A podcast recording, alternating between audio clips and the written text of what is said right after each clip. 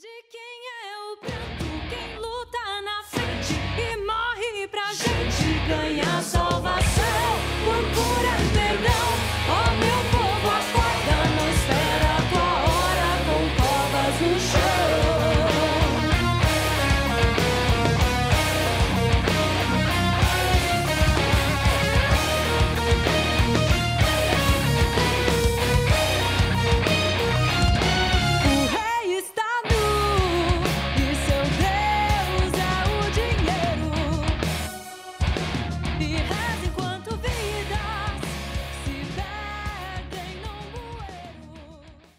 Sejam bem-vindos, pessoal, a mais um episódio de Roteirizando, primeira edição do ano 2023, sim, porque isso aqui vai sair ano que vem, que na verdade é uma semana, daqui, né, daqui uma semana.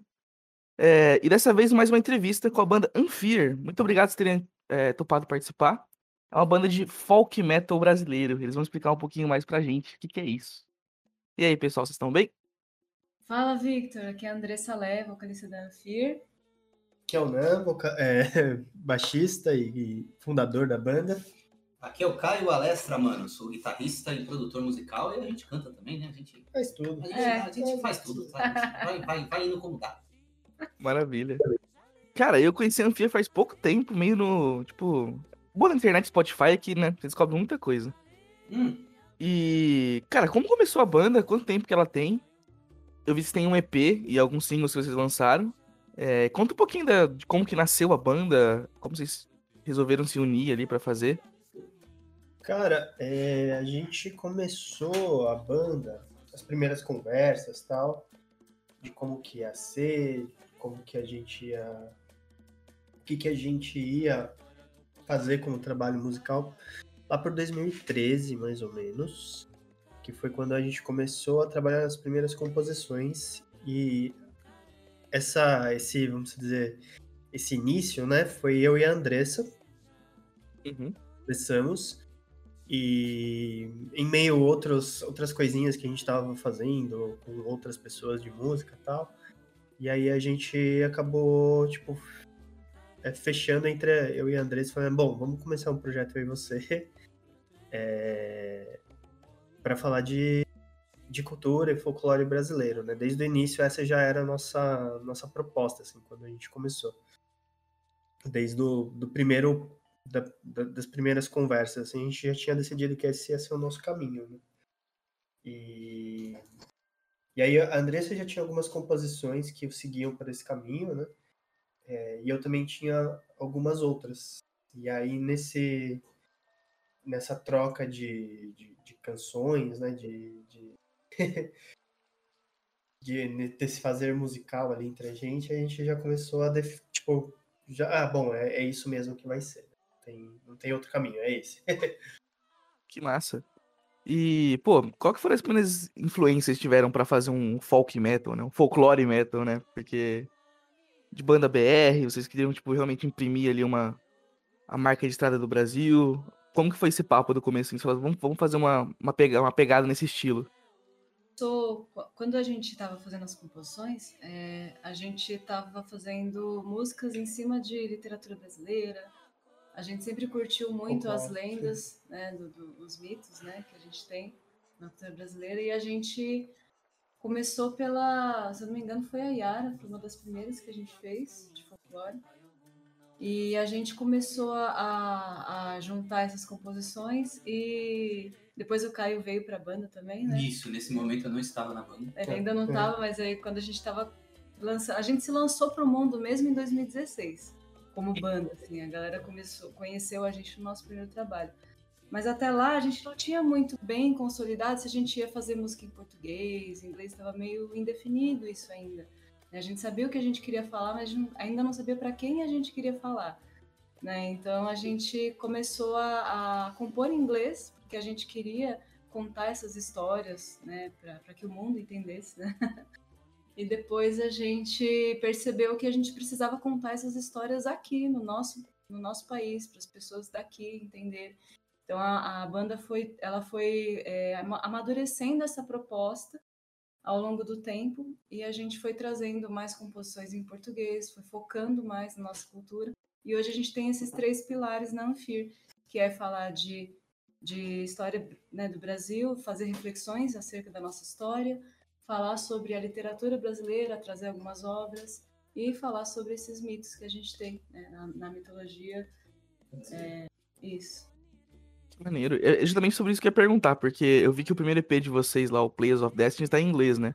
E os singles, os singles em, em seguida foram todos em português.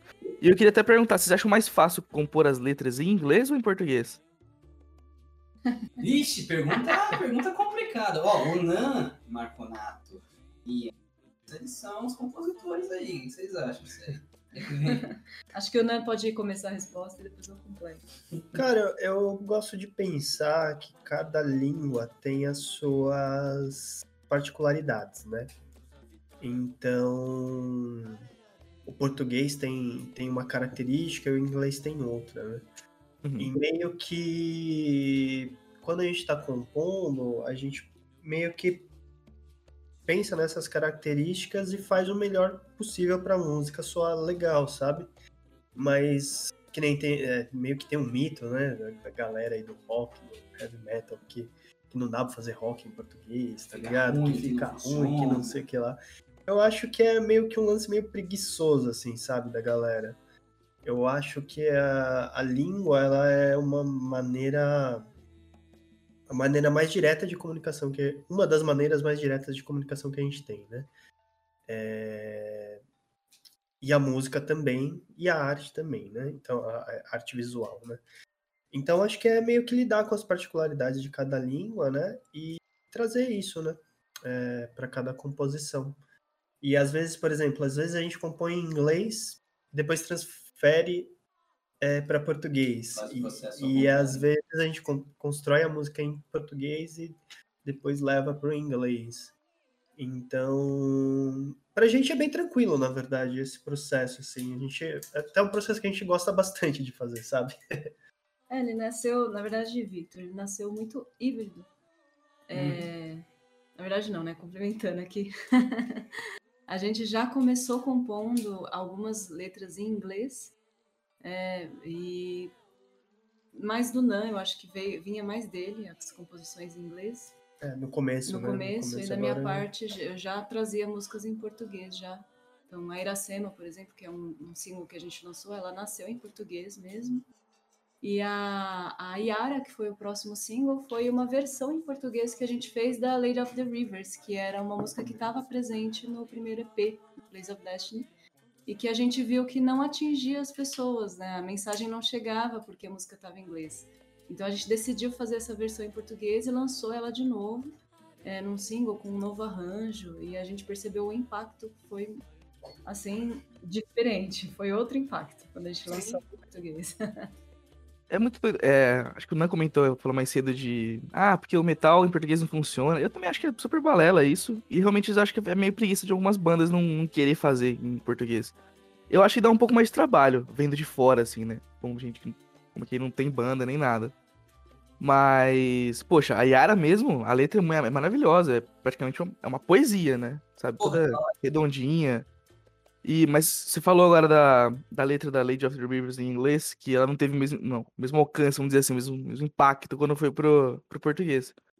Mas, pô, pensa assim, ó, artista famoso de MPB, que super estourado lá fora, tipo Jorge Benjor, quando vai fazer festival, cara canta em português, cara, sabe? Tipo, às vezes a gente pensa que a gente tem que traduzir tudo pro inglês pra ter esse alcance e tal, e eu acho que às vezes não, não sei se necessariamente precisa. Porque pega assim o Sepultura lá com o Roots. As partes que a galera sempre mais pira é as loucuras BR, cara. Sabe? Quando começa a falar em, falar em português e tal. Mas, pô, Total.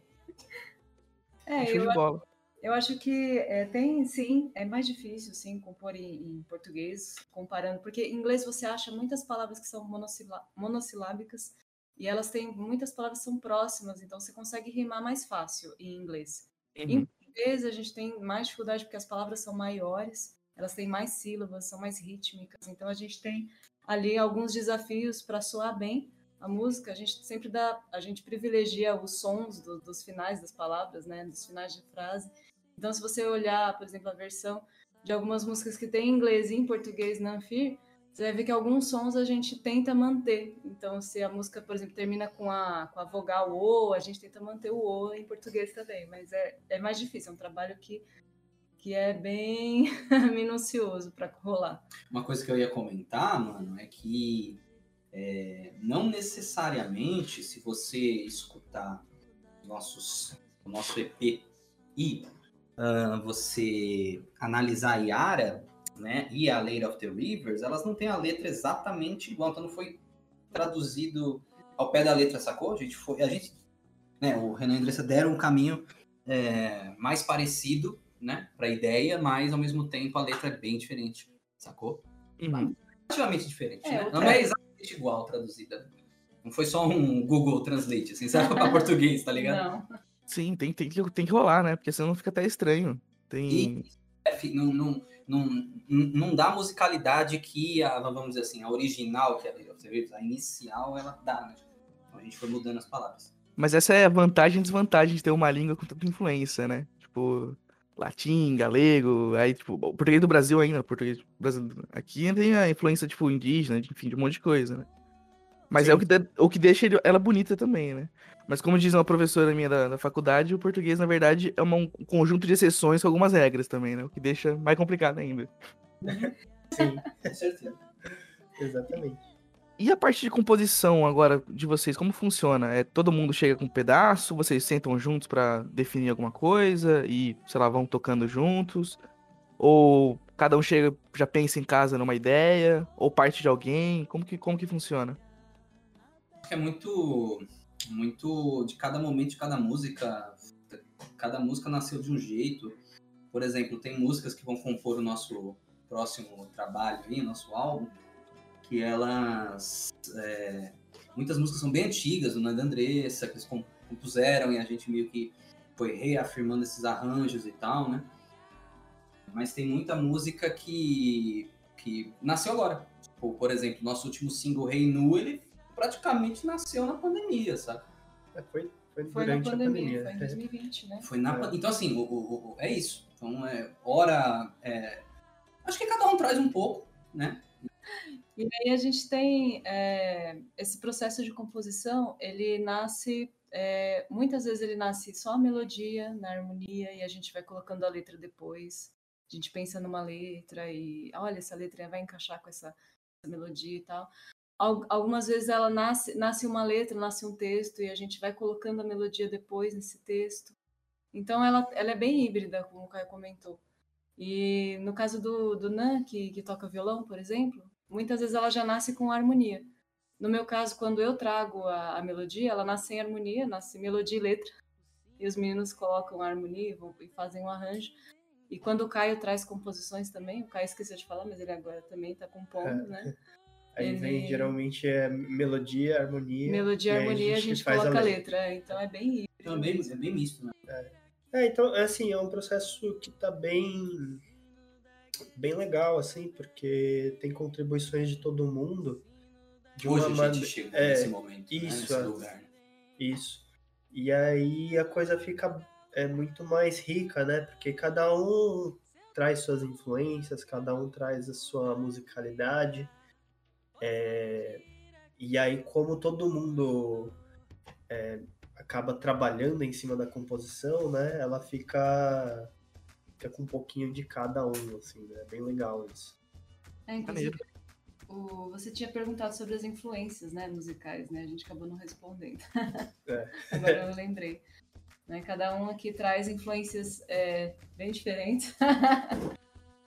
Eu acho que eu acho que eu sou uma pessoa que não, não cresceu muito no meio do metal, rock and roll, né? Eu, eu cresci ouvindo sertanejo, algumas coisas de, de rock clássico que os meus pais gostavam.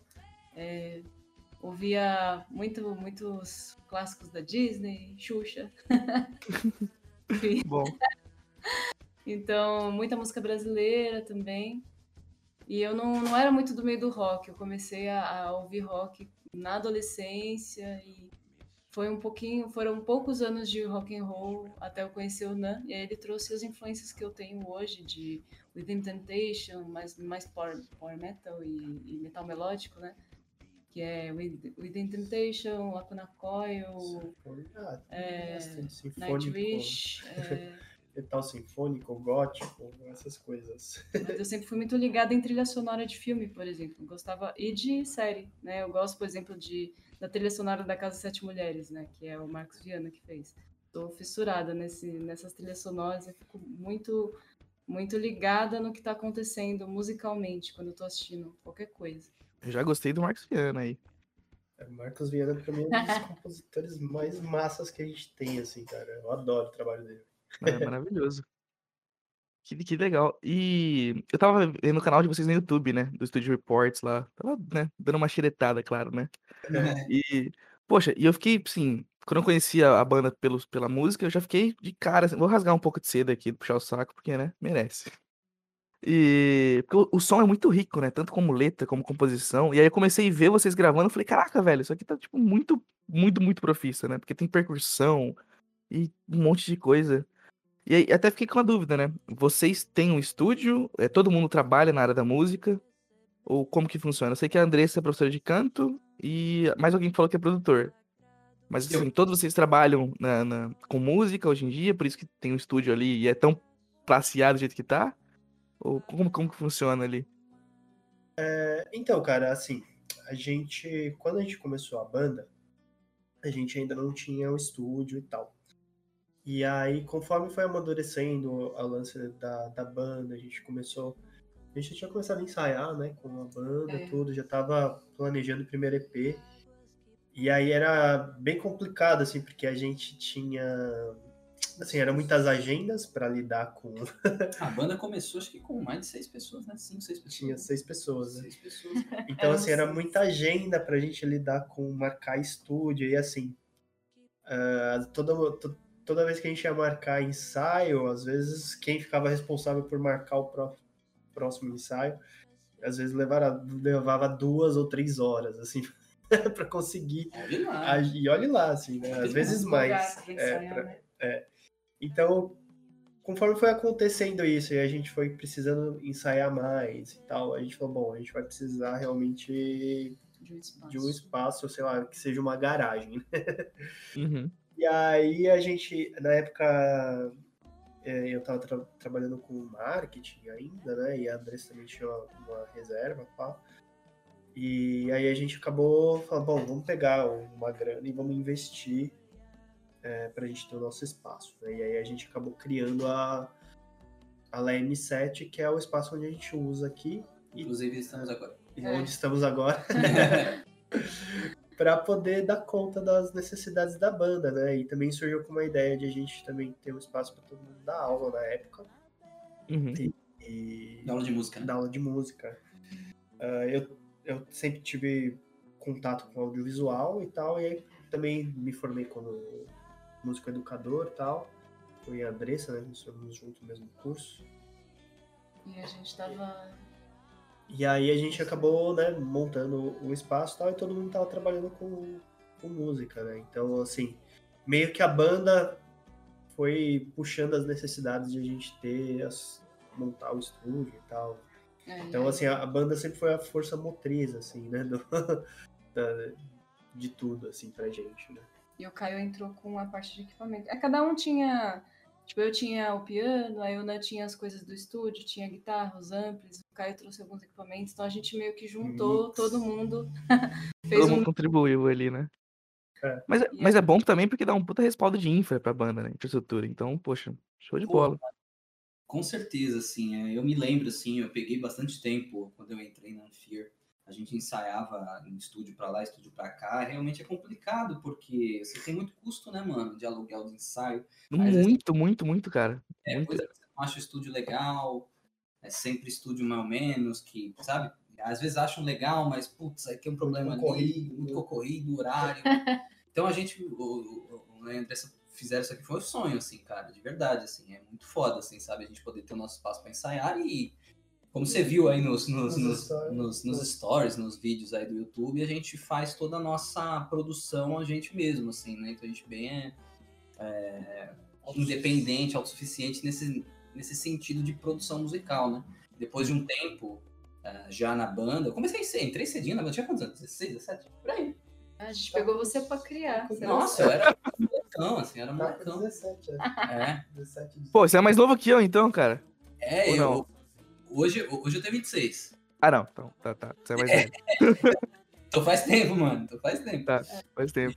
E, e assim, era isso, né? Então a gente desenrolava nos estúdios por aí, né? Que a gente tinha, enfim, a gente tinha gostado e tal. Mas depois que apareceu aqui a Lane 7, bicho, foi uma. Foi uma, um, um salvador, assim, sabe? Ah, imagina, porque assim, só de não ter que gastar com o aluguel do estúdio. Porque assim, São Paulo, com certeza, tem muito mais opção, né? Mas Bauru aqui tem três. Um que assim, só dá pra gra- ensaiar de vez em quando. Um decente pra gravar aqui, cara, é muito caro. Muito caro. Tipo, meu. che- Sei lá, toda a grana que você vai usar pra qualquer outra coisa, tem que colocar aquilo pra... no aluguel. E aí, tipo, não dá, cara. É um absurdo. Sim, sim, uma coisa assim, a gente.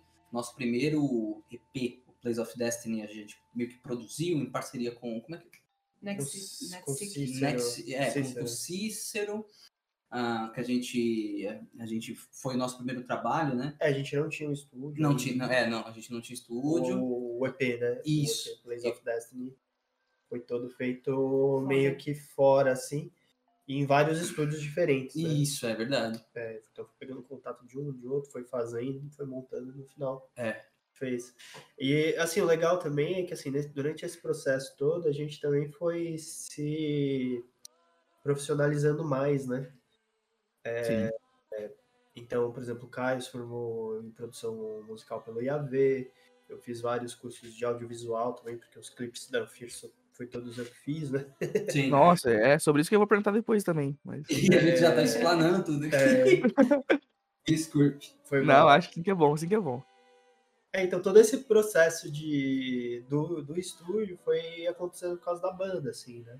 Foi, foi a força motriz mesmo que.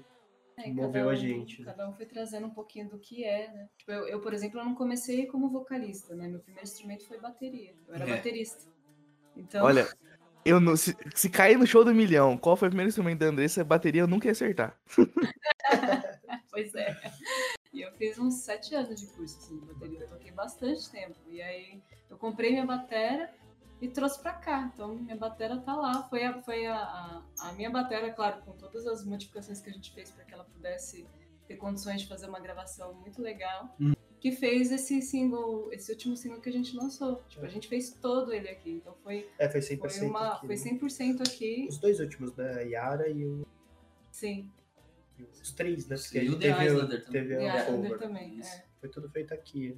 Ah, com exceção da Iracema, que a gente fez no meu É. estúdio, né? Que foi, foi um lugar legal que a gente pôde também conhecer outras estruturas, ver como que, como que a gente Puta queria o estúdio. nosso som.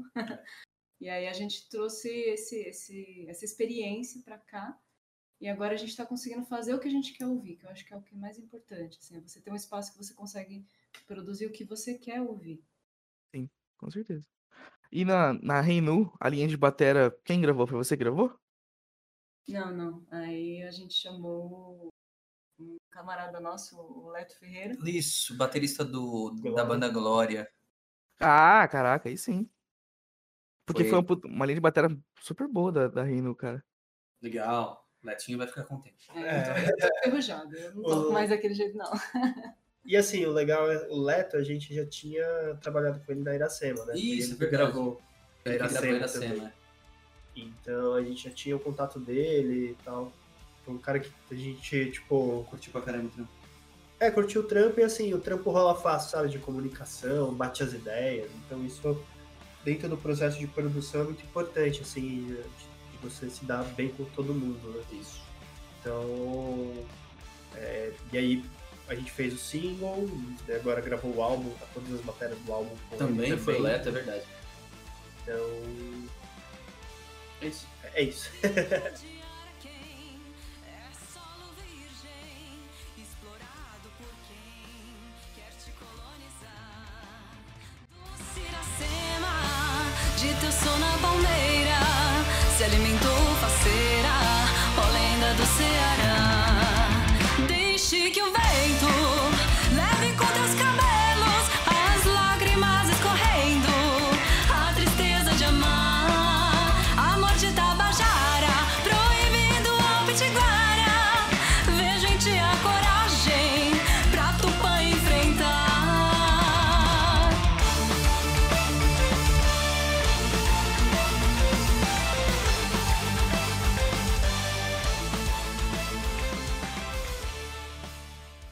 Demais.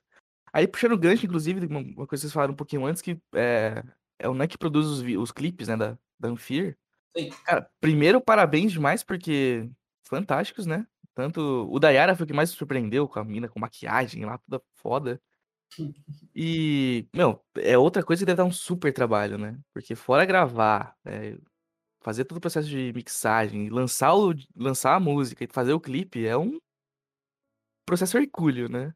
E vocês também, tipo assim, é, vamos, nós mesmos produzir, como que surgiu ali a necessidade de fazer os vídeos? Vocês pensaram em, entre aspas, terceirizar ou vocês mesmos fazerem? Como que, como que rolou essa ideia? Cara, é, é, no início a gente queria terceirizar, né? Só que assim, a gente é classe trabalhadora, né? Então, Uhum. todo o dinheiro que a gente tinha inicialmente para investir na banda, a gente fez a escolha de investir no espaço, né? É, então a gente investiu no estúdio. E aí a gente ficou duro, né? Porque foi, ficou e ainda está, né? Mas a gente ficou assim, sem grana nenhuma, e a gente precisava manter o trabalho funcionando, fazer, lançar coisa, né? E tudo isso é muito custoso, né? Então, desde o começo, assim, a gente é uma banda independente, né? Então não tem gravadora, não tem, não tem empresário, né? os empresários somos nós. Somos nós. Então, falou, cara, a gente começou a, falar, não, vamos correr atrás de fazer e tal. Aí eu peguei e falei, bom, eu sempre gostei de trabalhar com audiovisual, e aí eu assumi, assumi essa tarefa, assim, né? Então, é, não foi uma coisa... Foi também porque a gente gosta de fazer no fim das contas, porque a gente sabe o que a gente quer, então quando a gente fica na, na frente é, desses processos todos, a coisa sai é, não exatamente como a gente quer, mas muito próximo. né? O que impede a gente geralmente é, é grana mesmo, né? Mas é, foi meio que assim, foi a necessidade que fez a gente, né, tanto o Caio Estudar, estudar áudio, produzir. Aí eu fui estudar a parte de audiovisual, né? A parte, por exemplo, de registro das coisas Isso, da é. banda, toda a Andressa que faz, parte Da da Biblioteca Biblioteca, Nacional. Nacional, né? É, então a gente, assim, a gente divide as tarefas e vai fazendo, né? Mas muito por conta disso, de não ter é, grana, né? É, que é muito caro. Por exemplo, só para só ilustrar assim, o clipe da Yara que a gente orçou para fazer fora, é o mais barato, o orçamento mais barato ficou entre 25 mil reais, assim. pra- É, nossa, o mais. Peraí, deixa eu me desfibrilar aqui, quase fartei com esse valor.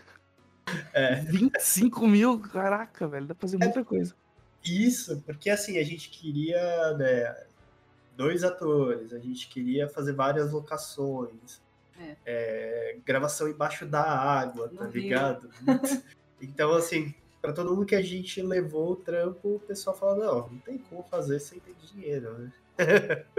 Isso vai ser caro, não, não importa que vocês... E aí, cara, a gente tem esse lance muito que é uma pegada meio punk, da banda de metal com, com umas ideias punk, né? Tipo, ah, vamos fazer nós mesmos, tá ligado? vamos colocar a mão na massa e, e vamos, né? Vamos do yourself, tá ligado? Então a gente foi correr atrás dos contatos que a gente podia terceirizar, por exemplo, a maquiagem foi a Manu que fez, aí a Ana de Castro a gente pediu para ela fazer o ensaio fotográfico da Yara e também ajudar As a locação, né? Ela Uhum. ajudou bastante.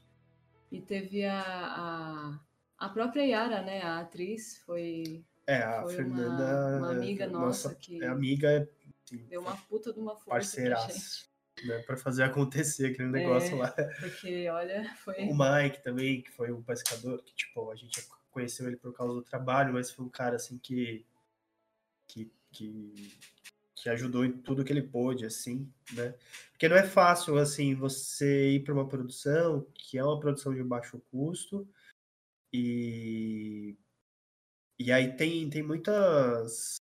É, muitos imprevistos que acontecem, né? o frio é um Calços, né? deles. É, então, assim, é, é, as, as pessoas que trabalharam com a gente também foram, assim, é, essenciais, todas elas, né?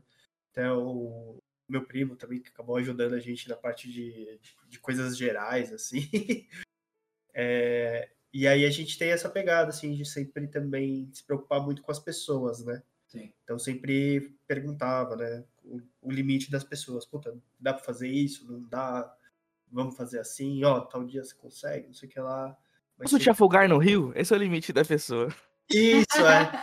É, então, isso foi uma- sempre uma preocupação muito grande, assim, né? Porque a gente pensou inicialmente em fazer no Rio, em Rio, só que aí ia ficar muito caro para levar todo mundo e equipamento, né? E é muito, era muito perigoso também, assim, tanto no sentido Da, da de né? comercial, assim, tipo, de você, tipo, investir a grana e não saber se no dia ia dar para filmar. Uhum. E também com relação às pessoas, né? Porque, cara, Rio é complicado, assim, tipo, Vida selvagem. É, e aí a, a Fernanda, né, a Yara ia estar com cauda, tipo, você consegue nadar, mas assim, não, não dá pra Não é fazer que ela. É, sim. E acho que uma coisa legal a pontuar, mano, é que pegando uma, uma produção é, muito grande, né, no sentido de ter muito, muita verba envolvida ali, cara, você tem segurança, você tem salva-vida, você tem um monte de coisa ali que se os atores te der um BO, a gente não, né? A gente é, é a gente É, só, gente, então. é. Nesse caso, vocês são tudo, né? Até o salva-vidas. A gente é, tem que cuidar do- É. dos nossos, né? É, Gente, inclusive, isso, esse motivo, assim, de ter uma pessoa também pra ajudar no geral, assim, no dia a gente sempre falava, ó, você fica é sempre pronto caso alguém, você veja a- Alguma coisa errada, É. errada. você já, tipo, tenta, já, já puxa, tá ligado? É, pois é. porque a gente deixou a pessoa sempre, tipo, de, de sobreaviso, assim, porque... Só que aí depois, no, no final, acabou sendo super tranquilo, porque a gente pegou piscinas rasas, né?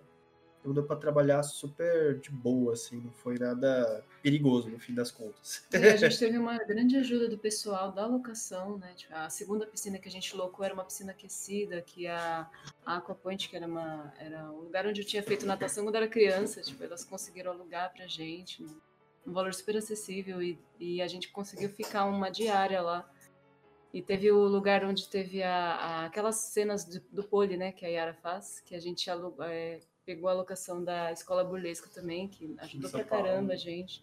Então, assim, a gente teve muita ajuda. A gente só conseguiu porque as pessoas queriam muito fazer acontecer junto com a gente. Pô, que maneiro. E, e é legal porque fica um puta portfólio, né? Pra, não só pra banda como um trabalho, né? Tipo, clipe música, mas também como, pô, vocês têm o know-how já de como fazer o rolê, né? Pô, Claro. 25, 25 mil, cobra 15 da banda aí que, vocês- que começa, começa a oferecer por 15 pra, pra, pras bandas aí começa a fazer, cara. Brincadeira, brincadeira. É, E vo- vocês comentaram que vocês estão gravando um álbum novo, né? Ou não sei se acabaram, qual, qual passo que tá. Tem alguma previsão de quando ele vai ser lançado? Vocês podem falar uma coisa sobre ou não? Tá gravando esse álbum, acho que desde o começo desse ano já. Né? Ou antes? Acho que antes, né? da É, ABS. É? Não, a gente começou... Ah, Novembro, dezembro do ano passado. Isso, foi, foi finalzinho de novembro do ano passado, a gente começou a gravar Finais, né? é, as finais, porque a gente terminou de arranjar o álbum todo durante a pandemia, né? Isso. É, E aí no final do ano passado a gente começou a gravar. Só que é isso, né? Banda independente, então gravar um álbum também é, é, é muito custoso. É, e nesse meio tempo a gente lançou né, os dois singles, né? A Reinu e a The Islanders. Né? Isso, a gente foi meio que fazendo junto, né? Fomos um É. pouquinho pro álbum, gravando vários lançamentos. É, a The Islander deu um custo a mais pra gente, porque como era um cover, né, a gente também teve que arcar com outras responsabilidades, né? Porque a música não é nossa. Então, é, foi legal fazer, foi um- uma experiência bacana, mas o, acabou dando mais, é, deu mais tempo, assim, pra a gente ter que gastar um pouquinho de tempo com ele também, né, com esse single. É, gastar bastante tempo e dinheiro, porque acabou É. tendo essas questões. E aí, dentro desse processo, a gente, né, agora, que nem hoje a gente, antes de começar aqui, a gente estava gravando, a gente vai terminar a nossa conversa aqui e vai voltar a gravar. É. É, então, a gente está no processo de gravação, né?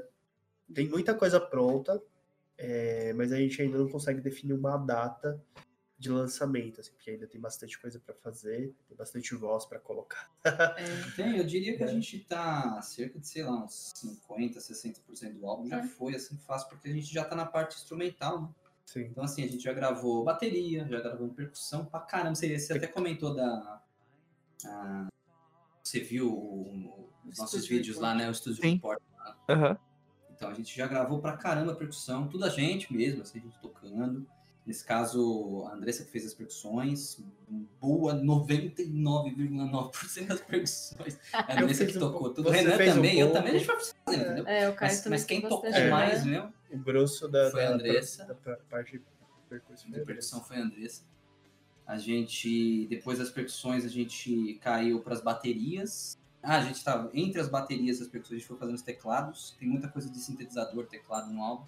Piano. Piano, a Também gente já finalizou foi. o piano faz pouquinho tempo agora, com, com- com um amigo nosso aí, O o Paulo o Muniz, Pa- né? Paulo Muniz, é, que já fez trabalhos pra gente também. Sim. Fez algumas coisas na The Island. né? Foi, Ele gravou o piano tudo ali, né? foi, foi É. sim.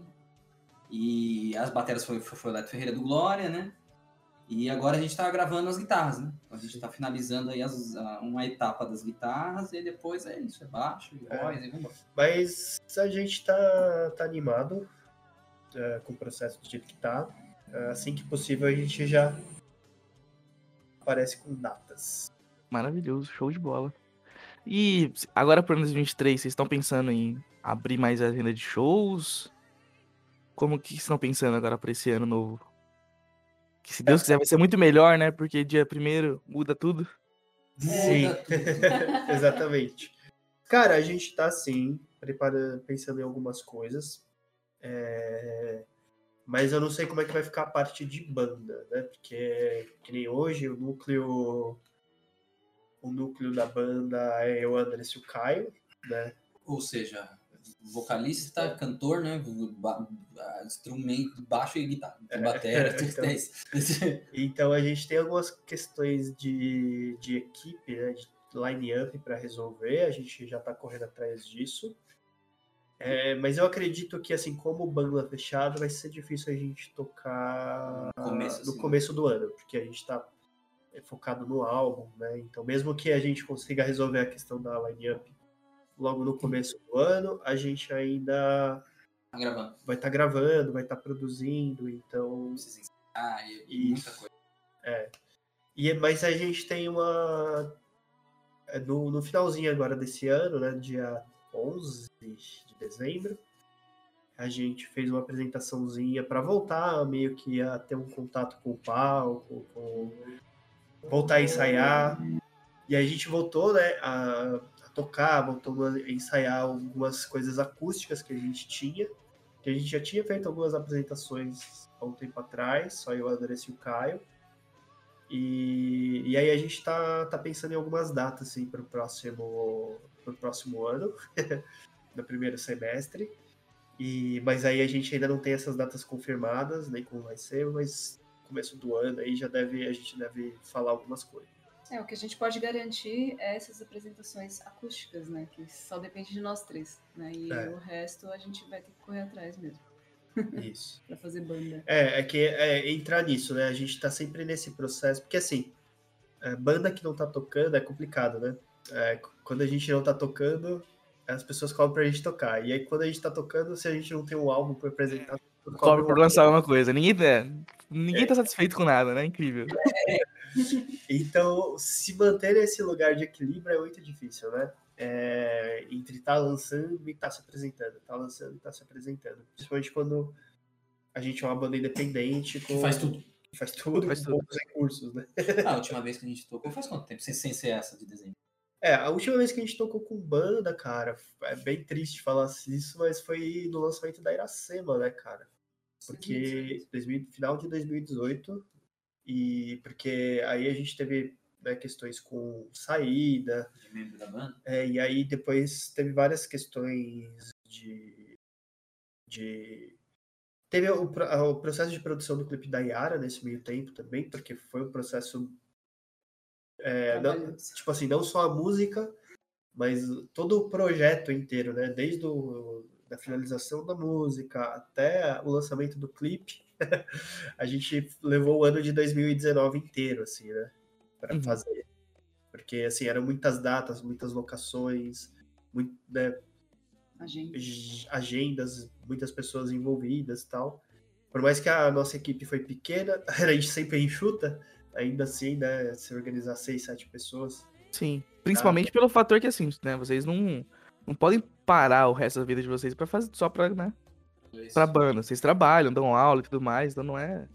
Tem gente que É. fala, nossa, mas um ano? Eu falo, pô, filho, vai lá trabalhar, cuidar da sua vida e, sabe, tocar tudo do zero, assim, sozinho. É isso, cara. Aí os caras pra- os caras para pensar e falam, nossa, um ano foi, foi curto então o tempo, né? O cara começa. É. É, e aí entra nessa, nessas questões, né? Porque daí, tipo, a gente não ia conseguir, por exemplo, produzir o clipe da Yara se a gente estivesse tocando e fazendo show direto, né? Sim. Então, e aí, como a gente, assim, a gente também é, é muito cuidadoso, assim, com o nosso trabalho, né? Então, é, a gente é, procura sempre caprichar o máximo que a gente pode, sabe? Então, tipo, se a gente faz uma coisa e fala, puta, não ficou legal.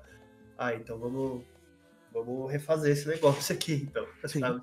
Então rola essas coisas, assim, de vez em quando também. de- É, de ter que refazer alguma coisinha e tal, e aí é mais tempo que demora. É, Ah, e, e esses meio que é importante também, até porque assim, a- vocês estão fazendo tudo, né? Mas assim, vocês conseguem imprimir a identidade de vocês 100%, né? Justamente, às vezes passa por uma empresa terceira, acaba, às vezes, não ficando daquele jeito que vocês querem. E, enfim, como vocês estão fazendo, então, sim, é 100% a identidade de vocês. E, e do ao vivo também é mais legal porque, assim, o, o estilo de, de música de vocês combina tanto para um acústico, né? Quanto para um, um show completo, né? Tipo, com. E- O que é bom, né? É bom demais. Sim, é, então, essa é uma coisa que eu, o Caio e a Andressa têm conversado bastante, que é sobre a, a- os formatos, né? Porque, assim, a gente curte muito a ideia de fazer coisas mais teatrais, né? De um show da banda não ser só uma apresentação de música, tá ligado? A gente Uhum. pensa em é, sempre fazer um espetáculo, né? Isso. Então, ser um show multissensorial, né? Então, puta, puta, será que a gente vai conseguir levar né? personagens, né, é, os folclóricos, né? Então, tipo, alguém que vai representar a Yara, alguém que vai representar a Iracema, será que a gente vai conseguir é, né, fazer toda essa essa esse espetáculo, né, mesmo assim. Então, e aí de novo, né, pelo pelo fato de a gente ser independente, todas essas coisas ficam mais difíceis porque são custosas, né? Então, para você montar um espetáculo é, que vai ter atores interagindo com as pessoas, é mais difícil, né? E, e aí o acústico abre essa oportunidade de a gente fazer um trabalho um pouco mais simples, mas ainda assim não perder a essência das músicas, porque as nossas músicas a gente consegue transitar bem elas entre o, o heavy metal mais pesado, né? Né, Sempre puxando pro lado do folk, mas também é, trazer essa nuance que é mais acústica, que é mais intimista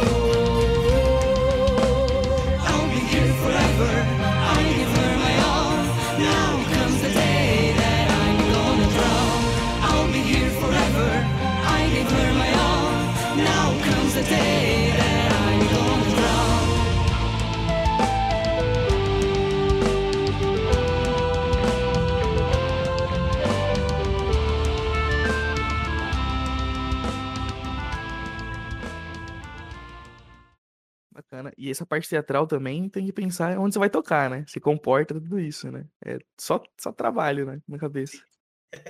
Trabalho mais trabalho. É, pensar espaço. A gente, assim, sempre que a gente pode, a gente terceiriza alguma coisa, assim, quando a gente consegue, né? Principalmente meus clipes, né? Só voltando lá para os clipes, a gente tem o clipe da Yara Acústica, que a gente conseguiu terceirizar a edição, né, dele. E teve o clipe do, da The Islander que a gente terceirizou a captação. Mas o Foi resto foi a gente que fez. É. né? Então, é, quando, assim que a gente puder, né, que a gente tiver condições de, de terceirizar para poder focar mais em, em- Fazer música, em- fazer fazer show, né? musical, vai ser É, melhor, maravilhoso. né? Show de bola. Aí eu quero voltar um pouquinho mais ainda no tempo. Como que vocês começaram a tocar? Se conheceram? Onde surgiu ali a veia da música na vida de vocês? Ah, eu acho que começou, tudo começou quando eu, eu e o Nan, a gente se conheceu e a gente começou a namorar. E aí a gente já tava, já tinha algumas composições dele, eu tinha as minhas, mas a gente não era da área da música. A gente estava se formando em design gráfico para trabalhar com, com artes visuais. E aí a gente estava trabalhando nessa área, daí a gente começou a sentir necessidade de, de, de tocar, de, se, de, de ter essa experiência é, de estudar né, música, de começar a estudar música.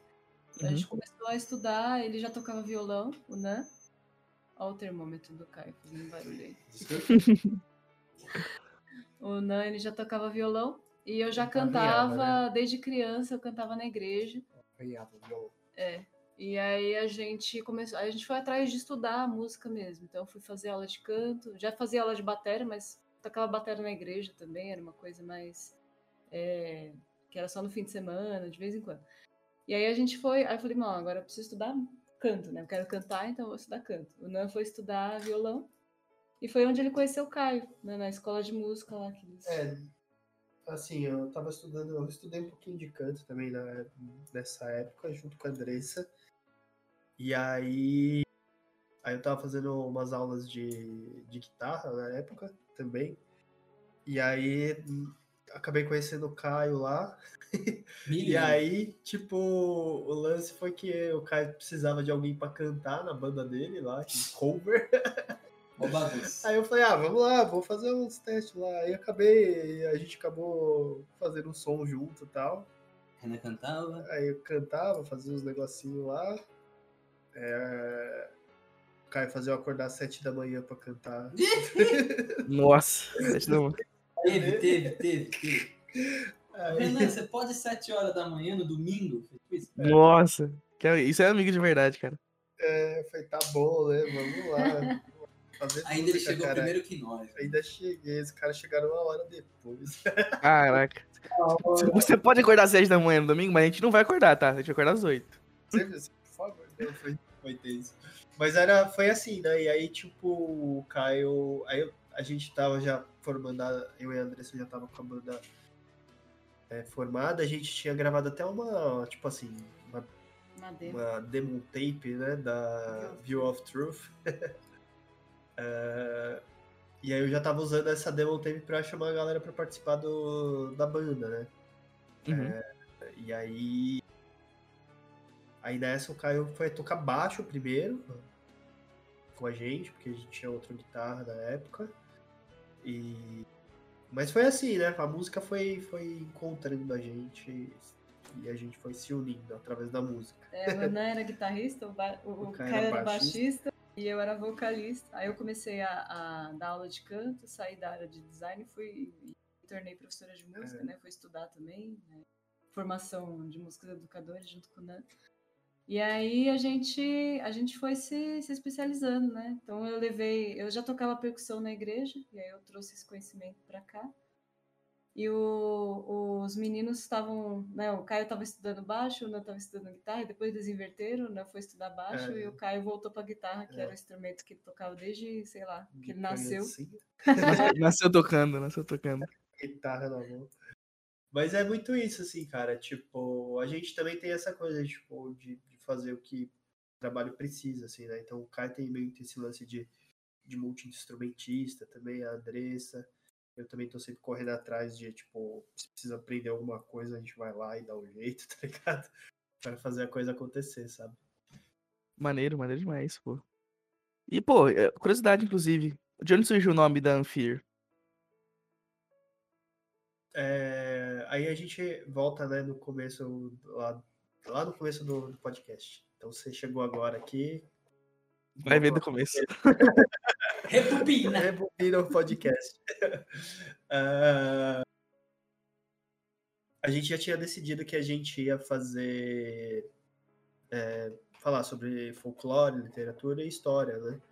Uhum. Então Então a gente procurou, e na época assim, a gente ainda era muito jovem e tal, então a gente queria, tinha esse lance de pensar um pouco é como a maioria das, das pessoas às vezes pensa, né? Que ah, precisa fazer em inglês e tal, para todo mundo, para mais pessoas ouvirem, quando na verdade é o contrário. É, então a gente queria misturar, né? Alguma coisa que trouxesse as raízes, nossa, quanto quanto povo, né? É, e misturar com algo que seria mais, vamos dizer assim, internacional, né? É, e aí veio a palavra, né, veio a Anfir, que aí se você tira, né, só coloca an na frente, só o an, né, uma palavra no tupi que pode significar vultos, é, espírito, sombra, é, e aí o fear, que seria, né, medo, seria tipo, é, seria medo, né, em inglês. Então ficou essa coisa, né, meio, tipo, medo das sombras, né, tipo... Eu sabia, que tinha uma, eu sabia que tinha uma coisa aí no meio, sabia. Então ficou essa coisa de trazer nossa nossa ancestralidade do, do, ponto de vista dos povos originários e também misturar com essa coisa mais internacional, vamos dizer assim. E, e aí, é, tudo isso é assim, é, também hoje mais maduro, né? eu entendo também que assim essa necessidade que eu tive de trazer essa questão dos povos originários está muito relacionada à nossa retomada, né? Principalmente para mim, assim, né? eu estou no processo de retomada de, é, da minha ancestralidade indígena, então né, a gente foi um país colonizado, né? E a, história, né, dos nossos povos, dos povos que foram escravizados e foram é, trazidos para cá, né? Toda a nossa, a nossa história foi apagada né, nesse processo de colonização e, e depredação europeia que foi feita aqui, tá ligado? Também. então traz muito esse lado, sabe? De, o trabalho da Anfier para mim sempre foi muito significativo, né? Por conta disso, né? De que, que no fim das contas é um trabalho e um processo de retomada é, do, do, que significa ser é, a gente, né? Do, do, que é ser um brasileiro, partindo do, do ponto de vista dos povos originários e também é, dos povos oprimidos de alguma maneira, né? E eu acho que agora vai ser muito mais importante ainda, né? Porque por mais que a gente tenha saído desse, com perdão da palavra, desse governo filha da puta do caralho, né? É. é, mas assim, ainda vai ter muito. A gente vai ter muito problema pela frente aqui, né? Uma resistência muito grande dessa, dessa cambada que apoia o, a tranqueira do Bolsonaro, né? E, e é muito louco porque, pô, a gente é um país que nasceu de uma colonização pesadíssima, né? uma destruição dos, dos povos que eram os verdadeiros brasileiros, né? Sim. E, e hoje em dia a galera pensa a mesma coisa, sabe? Ah, não, porque índio tudo é vagabundo, não sei o quê. Enfim, né? Quatro anos aí a gente viu o que, que, que, essa galera pensa. E é super importante ter um, uma banda, um, um trabalho cultural em cima disso, né? Que justamente valorize, de, mostre a, a, a, cultura indígena mesmo, de como que é, e pra, ter, poxa, resgatar isso, né? Porque, querendo ou não, a gente não tem o contato que deveria ter, eu acho. Mas é isso, show de bola. Não, não tem mesmo, assim. É, e é, é, assim, são processos políticos, né? A gente tem, sempre tem que. São escolhas políticas, né? E aí as pessoas, eu vejo muita, muita gente, né? Principalmente na área do rock, assim, que é uma galera que às vezes tem um pouco mais de condição, assim, é meio que, que fantasia coisas que não são reais, assim, né? E a gente todo fazer é um fazer político. Assim, quando a gente entende isso, as coisas, tudo que você vai fazer vai ter um impacto, sabe? Sim. então, não é, ah, vejo muita gente falando, né? Ah, o pessoal fica brigando por política, mas é porque a política influencia diretamente nas vidas das pessoas, né, cara? E aí, e o trabalho da Anfir, é, hoje eu, eu, eu, é, eu eu retomei com muita força esse trabalho assim, nesse último ano, porque assim, é um trabalho de luta também, sabe? Não é só porque ah, a gente quer. Mostrar quer, quer é, ou, ou ainda, né? Tem, tem muita gente que pega os trabalhos né, dos povos originários e, e faz uma coisa super lúdica, super taxativa, sabe? Como se houvesse um indígena ideal Uhum. E não é isso, sabe? São povos no fim das contas, né? E aí eu hoje eu falo assim, não, é, os povos indígenas não são brasileiros, eles são é, são povos tupi, são tupinambá, são são povos né, guaianá, são sabe, são povos antes de qualquer coisa, né? Conceito de Brasil que a gente tem já é um conceito de construção é, em cima de uma visão europeia, né? Uhum. Então os povos originários, eles antes de serem brasileiros, eles são povos, então né, eles são guajajaras, são tupinambá, são puri, sabe? Então, é, é mais profunda essa luta e essa discussão. E eu quero muito trazer isso de uma maneira mais mais forte nos próximos trabalhos da banda também, né? Porque o álbum que a gente vai lançar, ele é um ele é um, é um conglomerado, né, de todas as coisas que a gente construiu. E aí isso passa pela nossa matura, maturidade também, né? Tipo, antes a gente tinha uma visão e a gente reconstruiu, reorganizou algumas coisas para elas ficarem mais maduras e dentro de, de- do ponto de vista de um contexto mais mais atual e também mais maduro, né? Sim. Ah, e aí para o futuro, assim, para os próximos trabalhos depois do álbum, eu penso em trazer essa questão da luta é, indígena muito mais forte, assim, porque é como eu disse, para mim hoje a Anfio também é um trabalho de retomada, né? Sim. Então, quando a gente fala em retomada, é não só retomar a história dos povos, né, tudo aquilo que foi apagado, mas é também lutar por aquilo que foi tomado. né? Então, é isso. Assim. acho que a gente voltou demais, acho. Não, mas, poxa, é massa demais, super importante isso. Demais, assim. Sim. E agora eu vou, vou fazer perguntinha revista Capricho aqui, hein? Justo. Precisa ter, né? Precisa ter, claro, precisa ter. É, se vocês pudessem eleger, assim, três álbuns ou três artistas, assim, que mais influenciaram vocês, o que vocês, assim, amam de coração, quem vocês colocariam no top 3, assim? Puta pergunta chata, mas tem que fazer. Vamos cada um responder um, então, né? Difícil fazer um top 1 para cada um aqui, mas vamos lá. Caramba, três bandinhas, mano? Três, Três. três álbuns, três bandas? Três, três- três bandas ou três álbuns? Mano, quer ver? Deixa eu ver. Cara, dentro, assim, que, que, que de certa forma influenciou o Anfir ou uma coisa mais pessoal mesmo? Mais pessoal. Ah, porque querendo ou não, vai ter influência, né? Na Sim. banda também. Cara, eu acho que assim, dentro do, do rock, cara, pra mim, que me influenciou de guitarra e tal, acho que, acho que três bandas, assim, que eu diria dentro do rock do heavy metal, né? Que seria Iron Maiden. Eu sou Iron Maiden bitolado, assim, eu amo Iron Maiden de coração. Toquei, tipo, tudo dos caras, assim, sabe? É, de Purple também. Outra banda que me influenciou pra caramba, assim, essa coisa de... de, de- da- do, do estilo de, de- de música mais progressiva, mais, mais complexa, vamos dizer assim, entre aspas, né? Uma coisa que não é, é, acorde, sabe? Harmonia e melodia, né? É uma, uma loucura, assim, formação demais na música e me chama muita atenção. O próprio instrumental também, né? Todo mundo é, muito, muito virtuosístico, assim, esse- essa ideia de, de, de, de teclado com guitarra, com, com bateria que não para, sabe? Ah, vai várias, mano. Sei lá, Mr. Big. É, Mr. Big. Você é a segunda pessoa que fala de Mr. Big aqui. ah, Mr. Big também. Mr. Big também. Puta. E é isso, mano. Uma porrada de banda. É difícil, cara, falar assim. né? Eu vivi muito também esse lance do, do New Metal nascendo. Então, Korn pra mim foi um bagulho muito foda, assim, sabe? Slipknot, System of a Down, essas bandas mais... Mas nesse, nesse New Metal mesmo, essa coisa mais 90 e pouco, 2000, sabe? Massa. Quem que é o próximo? Quem que é o próximo? Acho que pra mim foi. É que assim, eu, eu, eu, teve, eu tive alguns momentos, né? Então. Ah, todo mundo, todo mundo. É. Mas eu acho que eu teve. Eu teve. Eu tive assim, na minha adolescência, eu ouvi muito The Open Door da Vanessa. Foi, uma, foi um álbum que me despertou como vocalista. Eu acho que, que mexeu muito comigo, assim, me, me fez querer ter vontade de cantar e estar numa banda. E um outro álbum que me fez, que me despertou pra composição foi o Temple of Shadow do, do Angra. Angra Uhum. que eu ouvi, eu falei, nossa, mano, isso é muito legal, assim.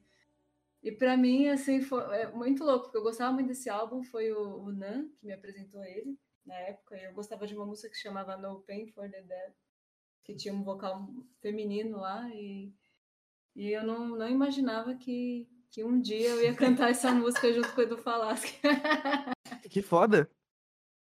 né? Foi- Ele fez- Teve momentos. é, ele fez uma seleção no, no, no Temple of Shadow in Concert 2019. em 2019, é. E aí eu mandei um vídeo lá e ele me mencionou para cantar em Paulínia com ele.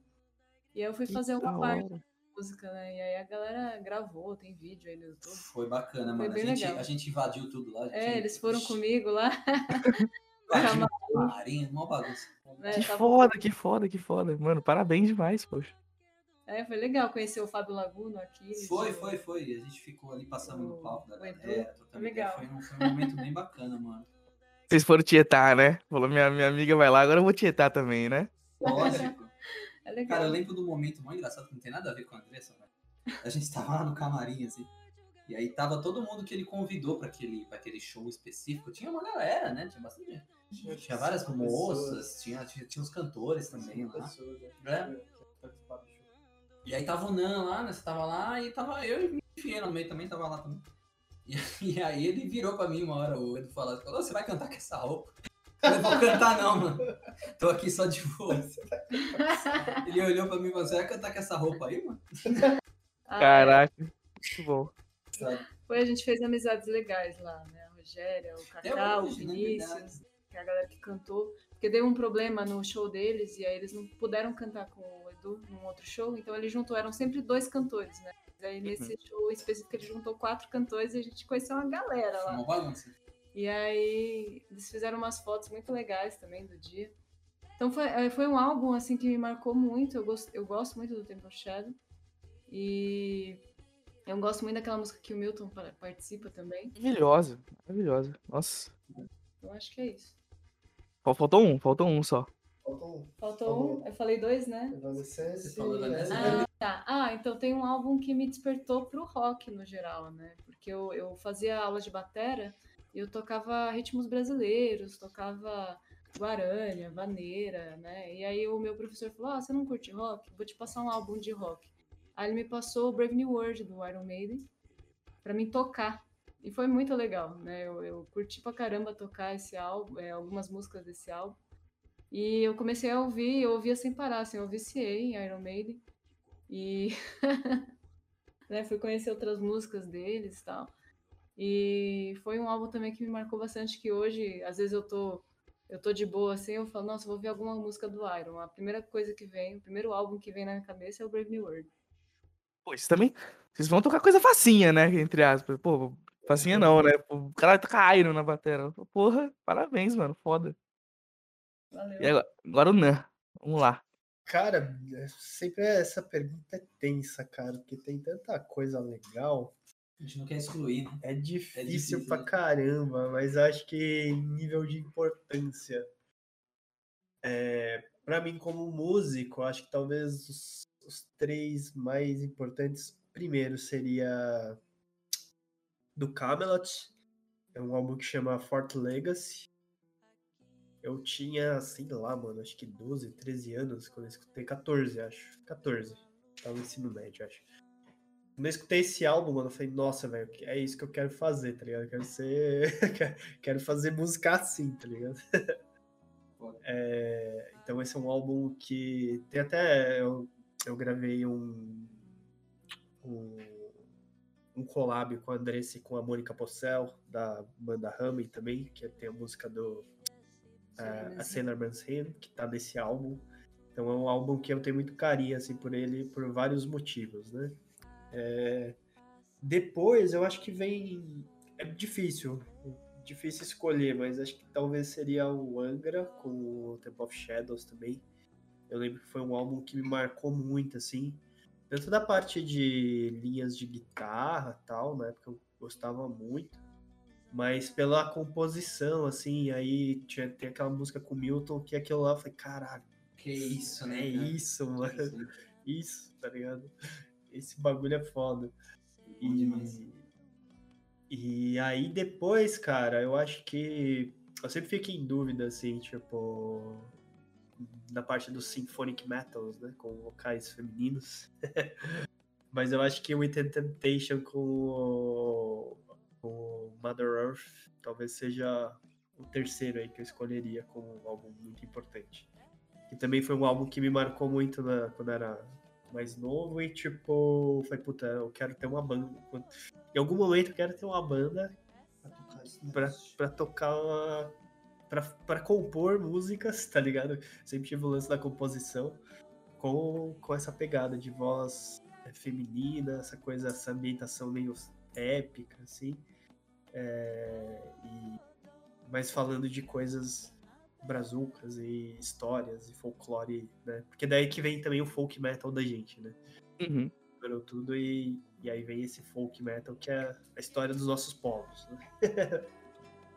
Pô, que maneiro. Gente, eu queria agradecer de novo pelo tempo que vocês cederam aí do dia de vocês, que eu sei que não é fácil parar uma hora aí, juntar todo mundo e tudo mais. Acho que foi uma entrevista super legal, super rica. E eu queria abrir um espaço pra vocês agora aqui, pra falar o que vocês quiserem, elogiar quem vocês quiserem elogiar, xingar quem quiser xingar, deixar o recadinho de vocês. Quem começa? Não, eu quero começar agradecendo vocês pela oportunidade de estar aqui, né, falando do nosso trampo e revisitando, né, a nossa história, porque pra gente é muito é muito gostoso fazer isso, é uma retrospectiva, né, que a gente faz na nossa memória, nossa cabeça, né? E toda entrevista que a gente dá é uma entrevista diferente, ela sempre traz é, o nosso nossa visão de mundo atual Isso. né, com a nossa maturidade. Então, é, estar aqui conversando com você é muito importante pra gente e a gente só tem a te agradecer. Agradeço de coração. Pô, brigadão, mano. Acho que André, você falou tudo, é isso mesmo, mano. Obrigado de coração. É sempre bom de novo estar revisitando essas histórias e, enfim, é isso, cara. Obrigado. Obrigado mesmo. Queria agradecer pelo espaço aqui, é sempre, é sempre legal, que nem a Andrés falou, é, contar um pouco de como a gente chegou até aqui. e também ajuda a gente a sempre a essas interações né, com as pessoas, com, com programas, assim, ajuda a gente também a reavivar a nossa energia para dar continuidade, continuidade no nosso trabalho, né? Isso aí. Então, queria agradecer vocês, agradecer todo mundo que escuta a gente, que está sempre acompanhando. E, é, e como último, um último recado, um pedido, leia o Marx. É bom demais.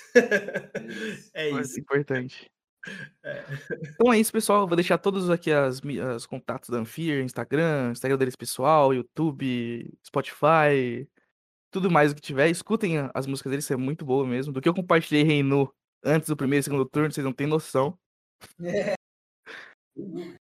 É, também sigam a gente aqui no, do Roteirizando no Instagram, por favor. Agora pro ano de 23 a gente tem umas 4, 5 entrevistas marcadinhas, vai ser bem bacana também. E é isso. Um beijo, até a próxima. Falou! Ouçam esta história que vou lhes contar. É a lenda da Iara de quem falar. No rio Amazonas, ondas a dançar. Em tuas curvas, o teu canto,